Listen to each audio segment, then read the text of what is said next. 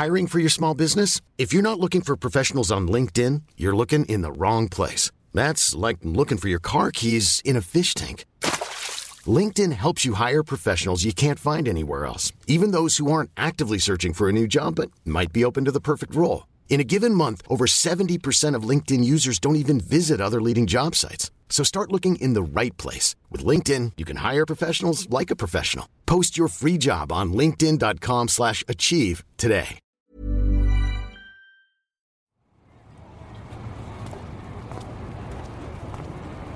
J'ai imaginé mille fois me cogner contre un garçon dans la rue et vivre une histoire d'amour magnifique. À chaque départ de vacances, j'ai rêvé de rencontrer quelqu'un dans le train.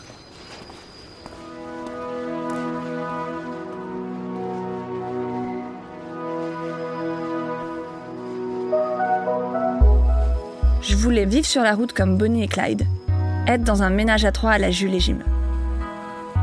J'avais envie d'une vie de hippie, une vie de femme libérée, avec des partenaires sexuels aux quatre coins du monde et des aventures intenses et uniques.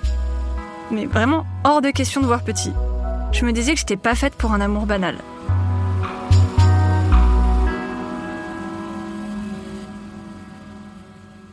Aujourd'hui, j'ai 34 ans et j'ai jamais été amoureuse. Pas une seule fois. Même pas quelques jours. Ma vie a été sans romance. Et je m'en porte très bien. Plutôt qu'un ou une partenaire romantique. J'ai de super amis, une famille d'enfer et bientôt lui. Ça, c'est mon futur bébé. En septembre, grâce à une banque de sperme danoise, je serai plus une célibataire, mais un parent célibataire.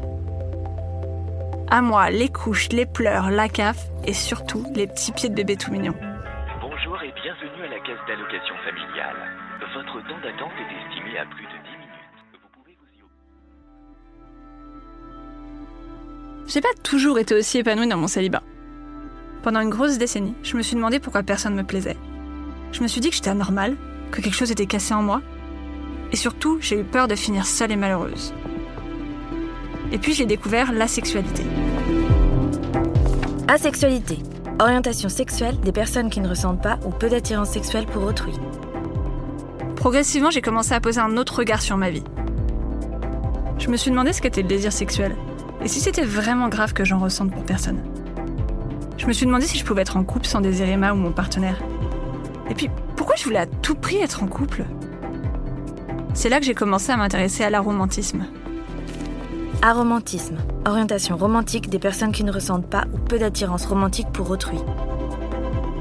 Et là, je me suis posé de nouvelles questions. Comment on tombe amoureuse?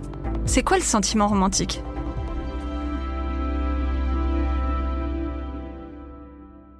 J'ai posé des questions à mes amis, j'ai écouté des témoignages, j'ai lu des études, et j'ai essayé de mettre des mots sur ce que je vivais.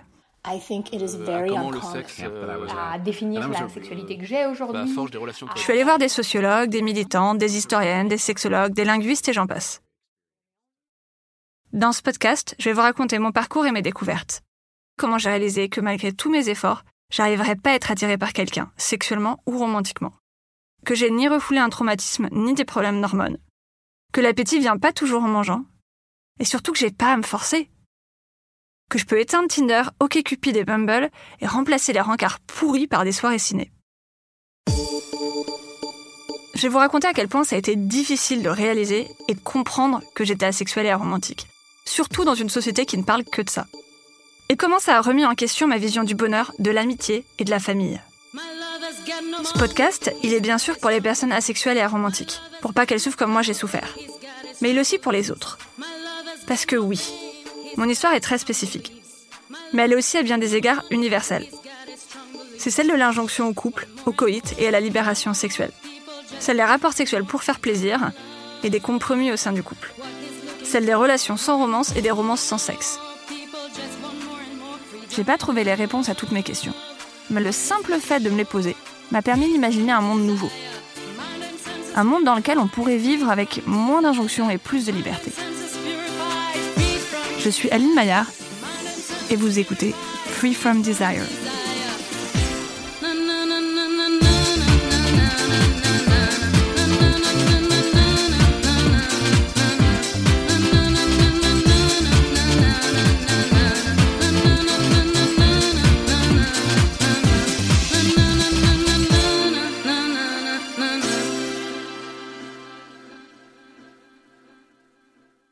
Au collège que tout a changé. En septembre 98, j'entre en sixième. Je suis à la fois excitée et un peu effrayée. Tout est différent de la primaire. Le préau est immense, le collège ressemble à une salle de bain avec ses murs recouverts de carrelage. Les profs ont l'air sévères et connaissent même pas nos prénoms. Je connais pas un dixième des élèves de ma classe. Il y a des grands partout. Heureusement, même si on n'est pas dans la même classe, je retrouve mes copines de primaire. Celles avec qui j'avais l'habitude de faire des chorés sur les Spice Girls, d'échanger des timbres de collection ou de gagner aux compètes d'élastique. Mais même ça, ça a changé pendant l'été.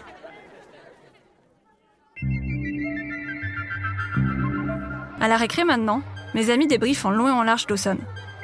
Une nouvelle série américaine sur des ados qui passent leur temps à se déclarer leur amour et à s'engueuler. Elles vouent un culte à l'honneur de DiCaprio, la star de Titanic, et elles parlent des garçons de la classe qui leur plaisent. Elles écrivent leur nom dans leur cahier entouré de cœurs. Elles passent des heures à chuchoter des stratégies pour se rapprocher d'eux, et décortiquent le moindre geste qui dirait leur intérêt pour elles. C'est comme si tout à coup les règles avaient changé sans qu'on me prévienne.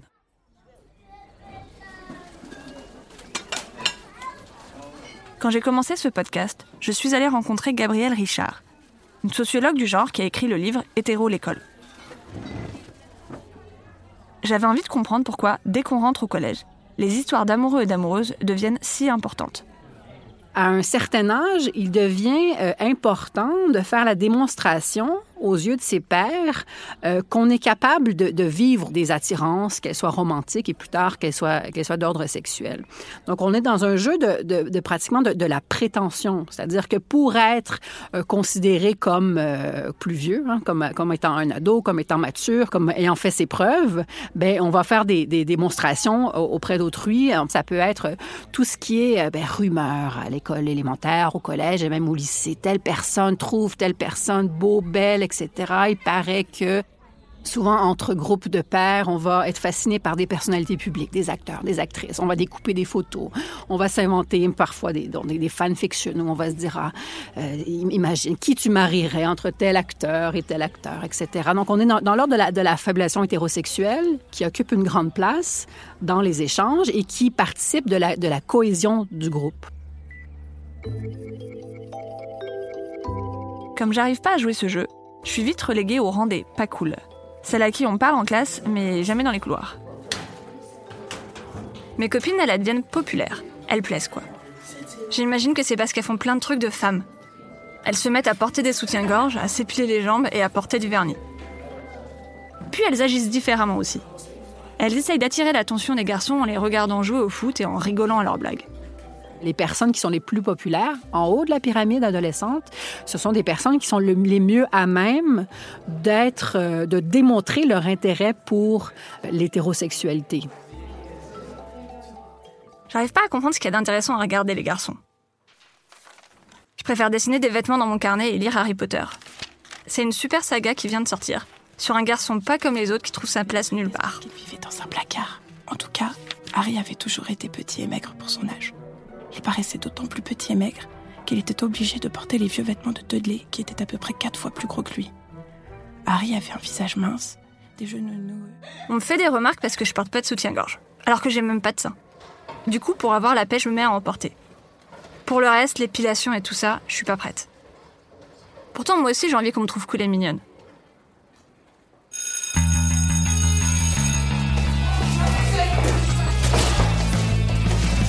Dans les films américains, on nous fait croire qu'il suffit d'enlever ses lunettes, de mettre du maquillage et de s'habiller avec des vêtements moulants pour devenir du jour au lendemain sexy et populaire, au point d'attirer le regard du garçon de ses rêves. Mais en vrai, ça se passe pas comme ça. Quand j'ai enlevé mes bagues et eu un sac Hervé Chapelier, je suis pas devenue la star du collège. Je suis restée une fille maigrichonne et plate qui s'intéresse aux éoliennes et à Simone de Beauvoir.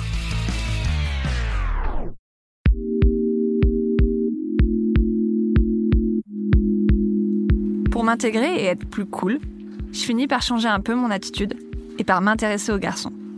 Je me mets à vanter la beauté du prince Harry, trop sexy avec ses cheveux roux, à commenter les amoureux des filles de ma classe et à me plaindre qu'aucun garçon ne s'intéresse à moi. Je pense que je le faisais surtout pour faire comme tout le monde, pour avoir des choses à raconter aux filles populaires de la classe. C'est pas que je les aimais énormément, mais ça faisait du bien de plus être isolée, d'être intégrée aux conversations. Dans mon agenda maintenant, quand on est en permanence, elles me laissent des mots. Elles écrivent que ça va bientôt m'arriver, que je suis une fille super, que moi aussi je sortirai avec un garçon plus tard. Moi, je suis pas sûre d'en avoir envie. J'imagine pas vraiment embrasser quelqu'un. Alors sortir avec. J'ai l'impression d'être la seule à pas y penser. Tout le monde s'est mis à parler de roulage de pelle et de sexe. Quand arrive le premier samedi du mois, il y a toujours un groupe qui essaye de voir le film de Canal+, celui qui est diffusé en crypté très tard ce soir-là.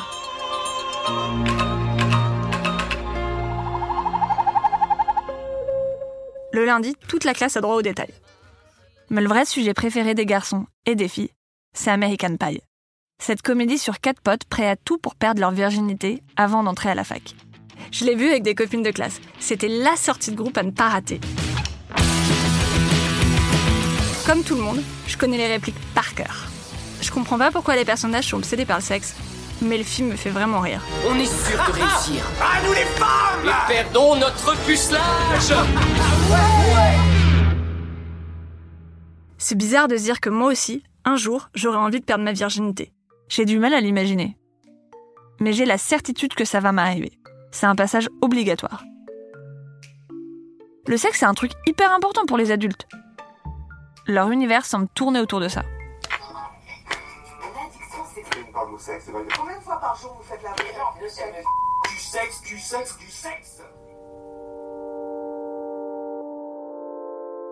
Des années plus tard, j'ai eu envie de comprendre pourquoi le sexe était omniprésent dans les programmes pour ados de l'époque. Je suis allée rencontrer Célia Sauvage. C'est une enseignante chercheuse et co-autrice du livre Les Teen Movies, qui est de la même génération que moi. Euh, à la fin des années 70, aux États-Unis, l'arrivée de la pandémie du sida, va euh, totalement reconfigurer la représentation de la sexualité euh, au cinéma. Ça va être une menace qui va très clairement planer euh, et qui va euh, expliquer toute la vague un peu répressive dans les années 80. La sexualité va progressivement plus du tout être un enjeu des films pour ados. Je pense qu'il faut attendre très longtemps pour que aussi tout ça, ça disparaisse de la tête des gens et du coup très certainement aussi de, des créateurs, pour qu'on ait des nouvelles générations comme nous, pour qui on n'a pas vécu ça directement.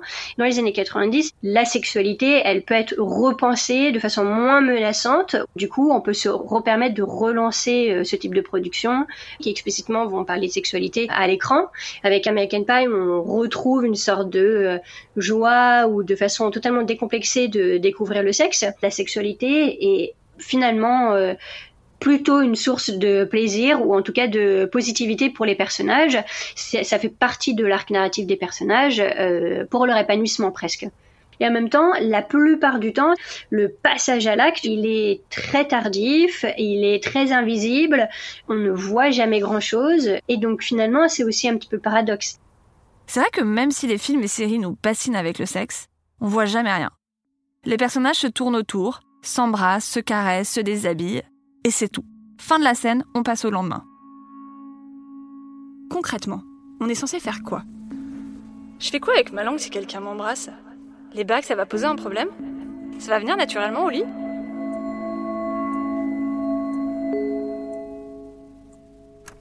Le soir, parfois, pour comprendre un peu mieux de quoi on parle, j'écoute la radio. Diffoul et ses potes répondent aux questions des auditeurs sur leur vie sexuelle.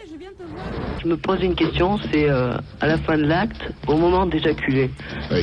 Où est-ce que je peux lui éjaculer? J'ai envie d'avoir des réponses pour être préparé au cas où. Mais j'ai même pas de garçon en vue, c'est quand même la première étape. Et puis l'été entre ma quatrième et ma troisième, en colo snowboard, je vous jure que ça existe, je rencontre enfin un garçon qui me plaît. Il s'appelle Édouard. Il est beau et on a plein de choses en commun. Il aime le snowboard, il va au musée et il regarde des films français. J'ai envie de me rapprocher de lui, qu'on passe du temps ensemble. C'est la première fois que je ressens ça. Mais j'ose pas. Une copine est déjà amoureuse de lui. Il faut respecter le code d'honneur. Le soir de la boum, le monome demande pourquoi je danse pas. Alors je lui parle d'Edouard et du code d'honneur. Et quelques minutes plus tard, je le vois parler de moi à Edouard. J'ai tellement envie qu'il m'invite à danser, mais il le fait pas. Je vais dans mon dortoir, je vais me cacher dans mon lit, et pour la première fois de ma vie, je pleure à cause d'un garçon.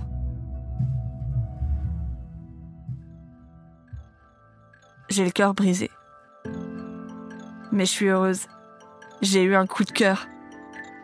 Dans ma tête, c'est le début d'une nouvelle époque où j'aurai des amoureux et une vie pleine de rebondissements. En arrivant au lycée, je suis pleine d'espoir. Si j'en crois à peu près tout le monde, je vais vivre les plus belles années de ma vie. Ma première histoire d'amour, mes premières sorties en boîte, mes premiers concerts sans parents, et bien sûr, ma première fois au lit. J'ai un groupe d'amis que j'adore, les filles populaires trouvent que je m'habille bien, et je fais rire les gens de ma classe. Faut dire que j'adore faire des blagues de cul. Je trouve le rapport des gens avec la sexualité fascinant. J'ai envie de comprendre pourquoi ils font ci et ça, pourquoi ils cachent certaines choses et se vendent d'autres. Pour une grande curieuse comme moi, c'est un mystère à résoudre. Mais dès qu'on dépasse la sexualité comme fait social, dès qu'on rentre dans la pratique, les positions et tout le schmilblick, je décroche. Souvent, pendant les conversations entre filles, je me mets à penser à autre chose. Et j'ai beau lire les magazines féminins et regarder Sex and the City, j'arrive pas à me rappeler ce que sont euh, un cunilingus ou une levrette. 8 positions sexuelles et ce qu'elles révèlent de la pratique sexuelle qui va pimenter vos parties de Les meilleures positions pour atteindre l'orgasme sexuel de la chien,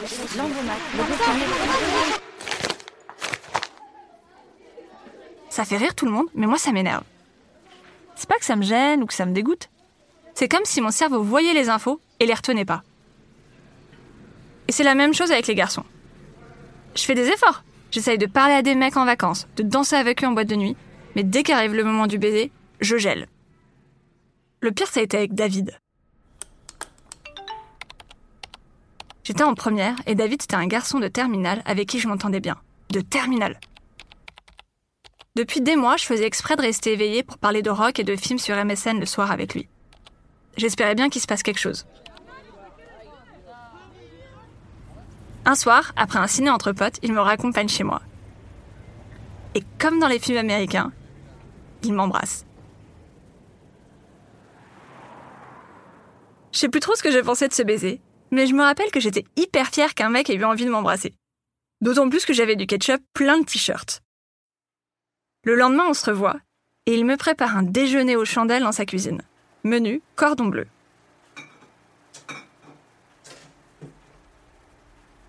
Malgré toutes ces attentions, je me sens mal à l'aise. Pas à cause de lui, c'est juste... Je sais pas quoi faire de mon corps. Je me dis que je dois faire des trucs de couple. Lui tenir la main, l'embrasser, mais rien vient naturellement. Je suis toute droite comme... comme un piquet. On se revoit le lendemain et le surlendemain. Et je trouve ça toujours aussi étrange. Après ça, plus de nouvelles. Quelques semaines plus tard, une amie me dit qu'il m'a plaqué parce que je savais pas m'y prendre. J'ai peur d'être entrée dans un cercle vicieux du retard. Que chaque année, mon manque d'expérience devienne de plus en plus repoussant. Ah non, mais attends, je t'ai pas dit. Tu vois, Aline. Ok, ouais. Elle a jamais eu de mec. Tu déconnes. Elle a jamais eu de mec. Elle, Elle a, a jamais... jamais- embrassé de mec ou quoi que ce soit. euh. Rien du tout, Ouais. genre. Putain. Pourtant, je suis pas la seule. Plein de copines n'ont jamais embrassé personne. Pourquoi je me mets une telle pression? Bon, souvent elles ont des amoureux, ou au moins des coups de cœur. Et moi, bah depuis Edouard, c'est le calme plat. On peut pas vraiment dire que j'étais amoureuse de David. Et puis je crois que c'est aussi parce que j'ai pas l'habitude d'être dans les dernières. Depuis toujours, j'ai été en avance sur mon âge. Et maintenant, non seulement je suis la dernière à connaître un sujet, mais en plus les autres se moquent de moi à cause de ça. C'est en discutant avec Angela Chen, l'autrice du livre Ace, What Asexuality Reveals About Desire, Society and the Meaning of Sex, que j'ai compris pourquoi ça me dérangeait autant. Sexuality is a rite of passage in so many movies and books. La sexualité est un rite de passage dans tellement de films et de livres, etc. On est considéré comme un enfant tant qu'on n'est pas capable de comprendre, de faire l'expérience de la sexualité.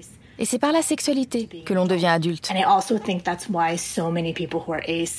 I also think that's why so many people who are ace, in addition Je pense aussi que c'est pour ça que tant de gens, au-delà de se sentir aliénés, peuvent se sentir infantilisés, avoir l'impression de ne pas être un adulte à part entière, de ne pas être une vraie personne. Parce que les gens pensent qu'ils ne peuvent pas comprendre ce que, entre guillemets, les vrais adultes font.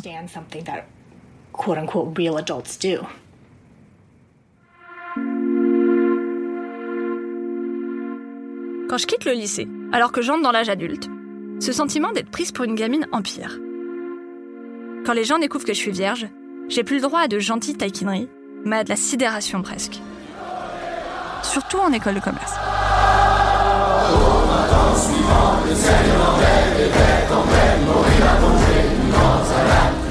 Quand j'arrive à l'EDEC, c'est comme si j'entrais dans un quiz sexo grandeur nature. À ce moment-là, on n'est plus à la période de l'apprentissage sexuel. Les gens demandent plus est-ce que tu l'as fait? Mais à quelle fréquence? Avec qui? Comment? Quelle position? À combien? Je me sens plus en retard, je suis en retard. Quand je réponds que je l'ai jamais fait, on me regarde comme une bête de foire. Parfois après ça, les gens arrêtent de me parler, me disent que finalement, il n'y a plus de place dans leur groupe de travail ou qu'il n'y a plus de place dans leur asso. Pour Angela Chen, il y a dans nos sociétés occidentales une contrainte à la sexualité. Compulsory sexuality is the idea that all normal, healthy people la contrainte à la sexualité, c'est l'idée selon laquelle toutes les personnes normales et en bonne santé éprouvent de l'attirance sexuelle. Et ça s'appuie sur l'idée de la contrainte à l'hétérosexualité, un concept théorisé par Adrian Rich. Ces deux idées montrent qu'on nous apprend que l'hétérosexualité, ou la sexualité tout court, sont naturelles et normales. C'est comme ça que nous sommes censés être. Nous devrions tous et toutes être comme ça. Et si on ne l'est pas, alors il y a un problème il y a quelque chose qui a besoin d'être réparé. Alors que si vous disiez euh, je n'aime pas les films ou je sais pas, euh, je n'aime pas les livres, je n'aime pas lire, il y a tellement d'autres choses qui peuvent ne pas vous intéresser. Les gens diraient juste euh, que c'est votre préférence, c'est qui vous êtes, c'est moralement neutre, il n'y a aucun problème.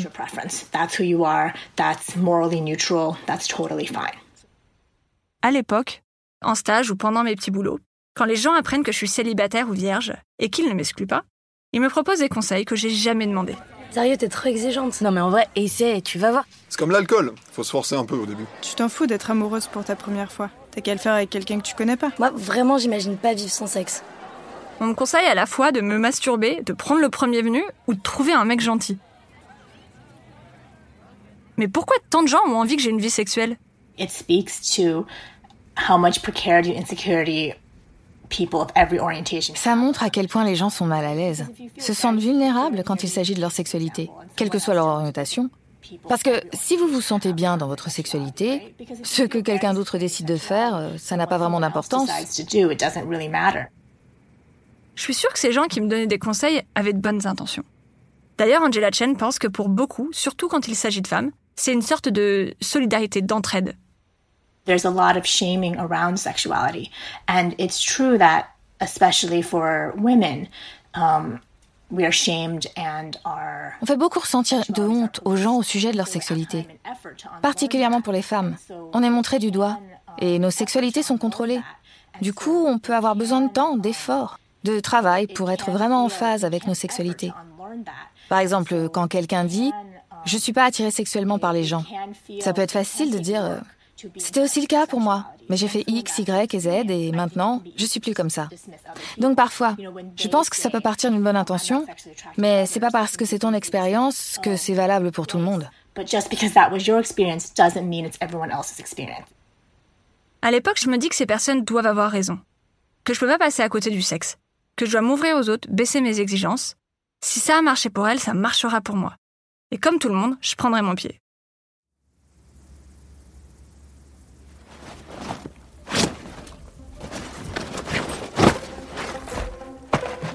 C'est comme ça qu'en juin 2010, je décide de passer à l'action.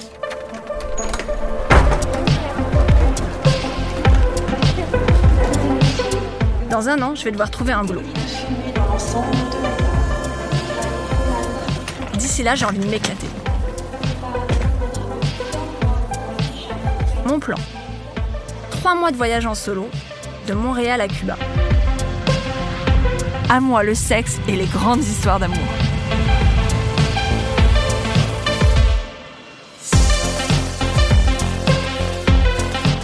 Free From Desire est une série de Paradiso Media, écrite et racontée par Aline Laurent Maillard, avec la participation d'Angela Chen, de Gabriel Richard et Célia Sauvage. Suzanne Collin est productrice. Théo Albaric a réalisé, monté et mixé les épisodes. Louis Daboussi est directeur éditorial. Claire Français est chargée de production. Lucine Dorso est assistante de production. Le doublage est de Judith Daleazo et Jérôme Sandlar. La musique a été composée par David. Lorenzo Benedetti et Benoît Dunègre sont producteurs délégués.